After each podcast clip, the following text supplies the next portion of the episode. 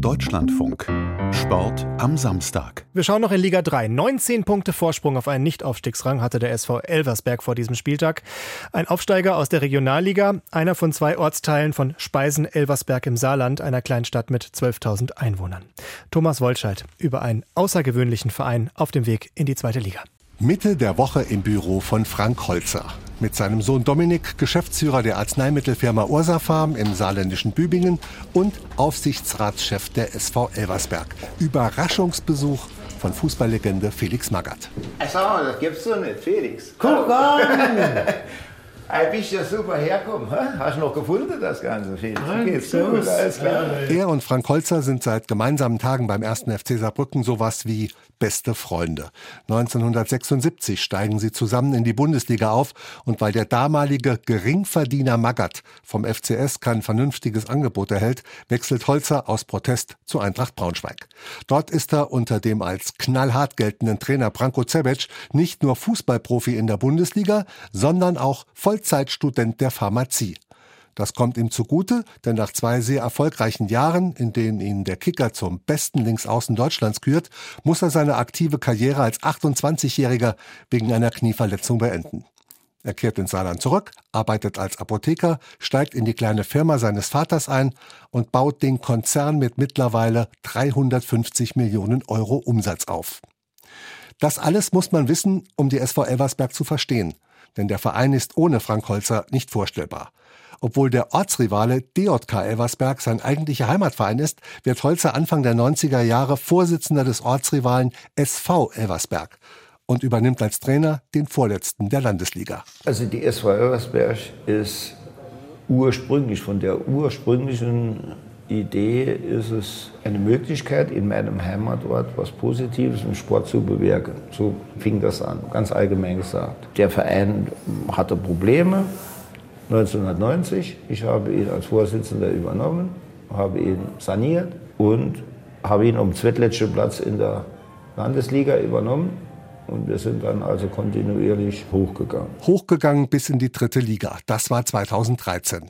In diesem Jahr wird Frank Holzer 60. Ein Jahr später der Abstieg und das erfolglose Bestreben, wieder aufzusteigen. Die Trainer wechseln. Von Juli 2014 bis Oktober 2018 arbeiten sieben Trainer bei der SVE. Keiner schafft den Aufstieg. Hinter den sportlichen Kulissen werden in Elversberg aber Strukturen für den Profifußball geschaffen. Anders als beim großen Nachbarn, dem Traditionsverein 1. FC Saarbrücken, läuft alles geräuschlos ab. Längst hat Frank Holzer sich in den Aufsichtsrat zurückgezogen und sein Sohn Dominik ist Präsident. Die Fußballleidenschaft hat der jetzt 41-Jährige vom Vater, war selbst ein Leistungsträger zu Oberliga-Zeiten der SVE. Er modernisiert den Verein, baut das kleine Stadion an der Kaiserlinde in Eigenregie um zur Ursafam Arena. 2018 dann der vielleicht entscheidende Schritt. Dominik Holzer verpflichtet Ole Bog als Sportdirektor und Horst Steffen als Trainer. Holzer setzt statt auf kurzfristigen Erfolg auf Nachhaltigkeit. Du siehst, wenn du dann nachhaltig und langfristig arbeiten kannst und hast einen Etat, der konkurrenzfähig ist, dann kannst du was aufbauen. Ne? Und ich glaube, das ist so auch so ein bisschen ein Bild von Elversberg, was wir über Jahre versuchen, dass der Ole Bog weiß, wie der Steffen spielen will. Das heißt, der Ole Bog baut einen Kader, wie der Steffen spielen will. So, und der Horst Steffen hatte unheimliches Charisma, hatte Menschenkenntnis und er kann einfach auch den Kader befeuern. Ja? Trainer Horst Steffen, der für die Spieler so eine Art Vaterfigur ist, nennt vor allem das Vertrauen des Vereins in seine Arbeit und die Arbeit von Ole Bog als Grund für die jüngsten Erfolge. Auch als es in der Regionalliga mal nicht lief, hielt das Präsidium am Gespann Bog Steffen fest. Und das, so der Trainer, zeige den Plan der SVE. Das ist ein wichtiges Gefühl, was sie mir vermittelt haben, was dann ich wieder weiter an die Mannschaft äh, verteilen darf. Dieses Vertrauen, was ich bekomme, darf ich dann weitergeben an die Jungs. Das spüren dann die Jungs im Umgang wieder miteinander. Ich glaube, bei der Auswahl der Spieler haben wir dann sehr, sehr gut gelegen, dass wir äh, uns Gedanken gemacht haben vorher. Äh, in erster Linie Ole eben. Wer kommt dann noch dazu? Ähm, wen behalten wir? Dass diese Kaderstrategie einfach ersichtlich wird, die gut ist. Torhüter Nikolas Christoph ist erst 23 Jahre alt, kam vor zwei Jahren vom Regionalligisten Astoria Waldorf und setzte sich gegen den erfahrenen Frank Lehmann durch.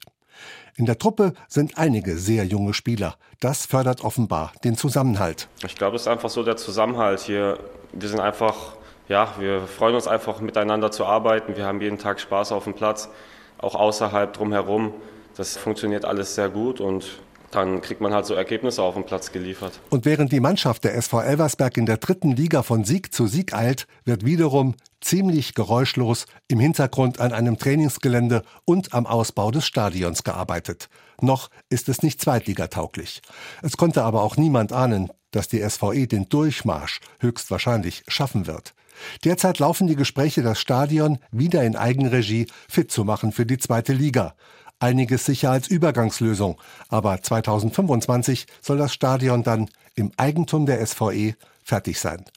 Für Felix Magath hat der Erfolg einen Namen, der seines Freundes Frank Holzer. Ohne dass jetzt Frank dieses Durchhaltevermögen gehabt hätte, ne, weil er eben hierher kommt, weil es sein Verein ist mhm. und er sich da von diesen Rückschlägen auch nicht aus der Ruhe hat bringen lassen, weitergemacht hat.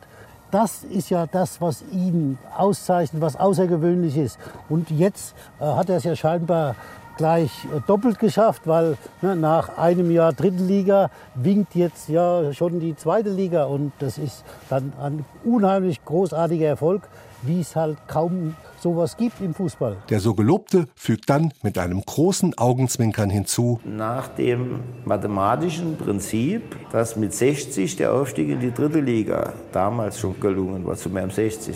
Jetzt zu meinem 70. schenkt mir eventuell die Mannschaft, spricht mein Sohn mit der Mannschaft, Trainer und allem drum und dran, schenke mir vielleicht den Aufstieg in die zweite Liga. Jo, und dann gucken wir mal. Ja, Wie kann es dann nur weitergehen? Ist klar. Darauf sollten wir heute trinken. Zum Wohl, ne? Drücke ich die Daumen. Danke, Felix. Nächsten Aufstieg.